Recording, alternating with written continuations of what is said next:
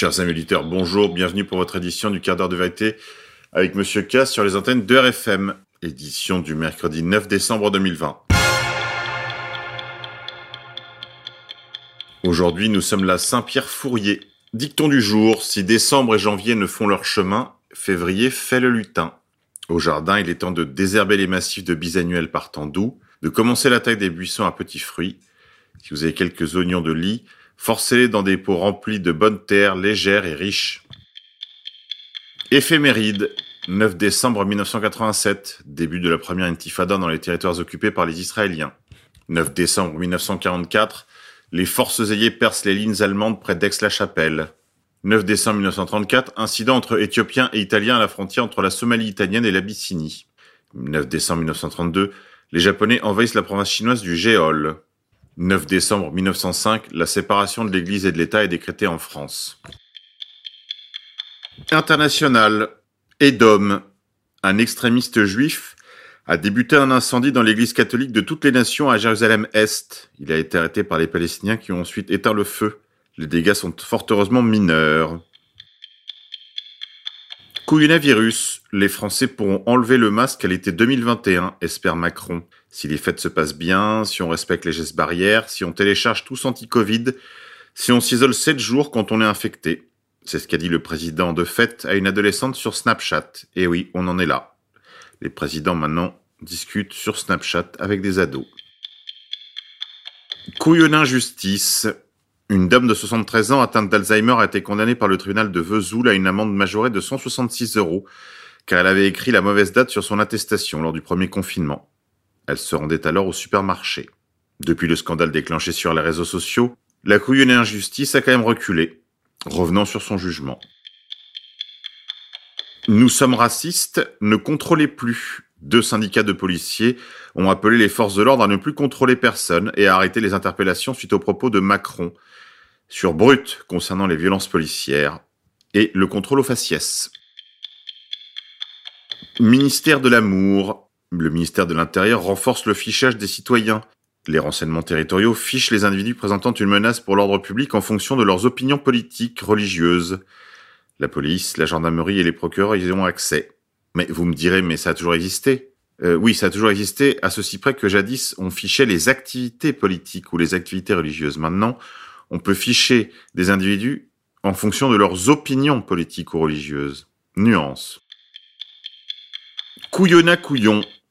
Le général Pierre de Villiers, inquiet, craint une guerre civile en France. Il condamne bien sûr les violences policières, tout comme la violence de certains envers la police. Il alerte sur les six crises traversées par le pays actuellement, dans un entretien aux Parisiens.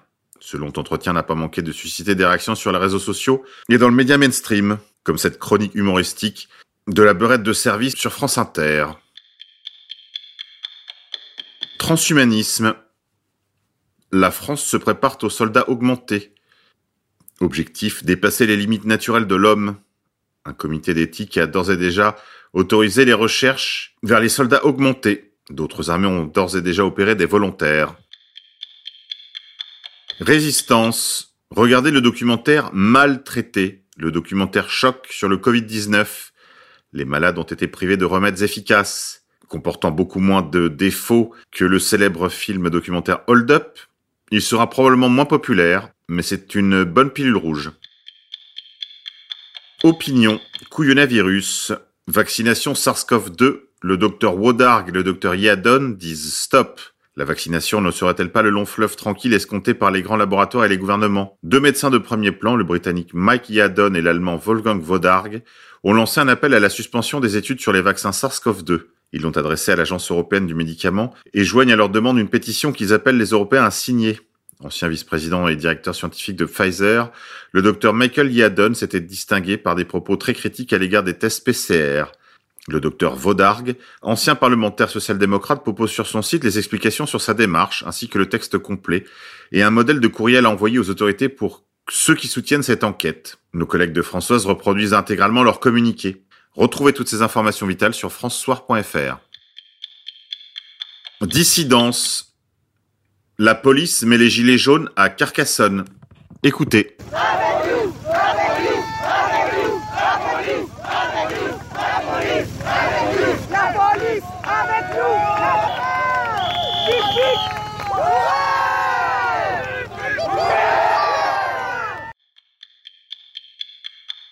Résistance.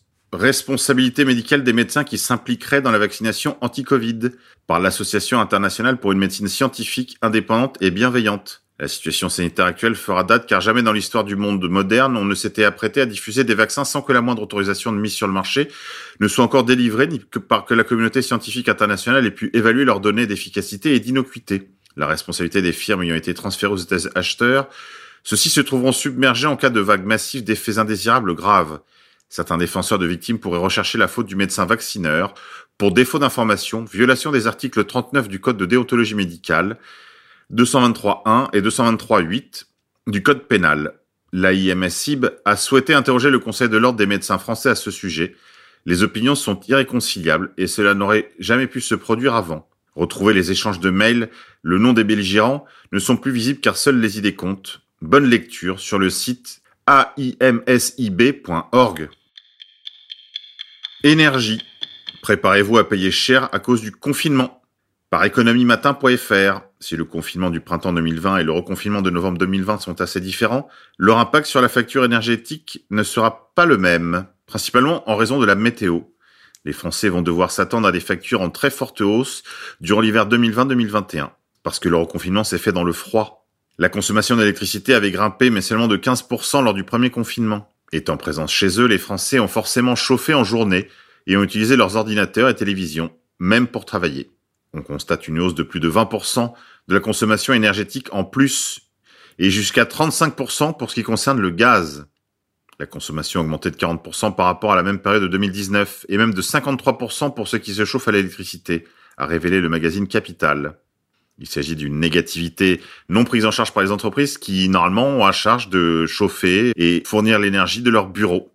Évidemment, ça, votre patron, il ne vous le réglera pas, cette différence sur votre facture énergétique. Allez chez vous, travaillez en télétravail, disent-ils. Mais qui paye la facture? Couillonapolis. Fini le LBD, ouvrons le feu. Le parquet saisi après l'appel d'un collectif Propolis. La police a saisi le parquet de Paris après la diffusion de l'appel d'un collectif Propolis, hors service, attiré à balles réelles sur les miliciens d'extrême gauche. Nous avons probablement affaire là à une opération d'ingénierie sociale pilotée par les droitards philosionistes. Suivez mon regard.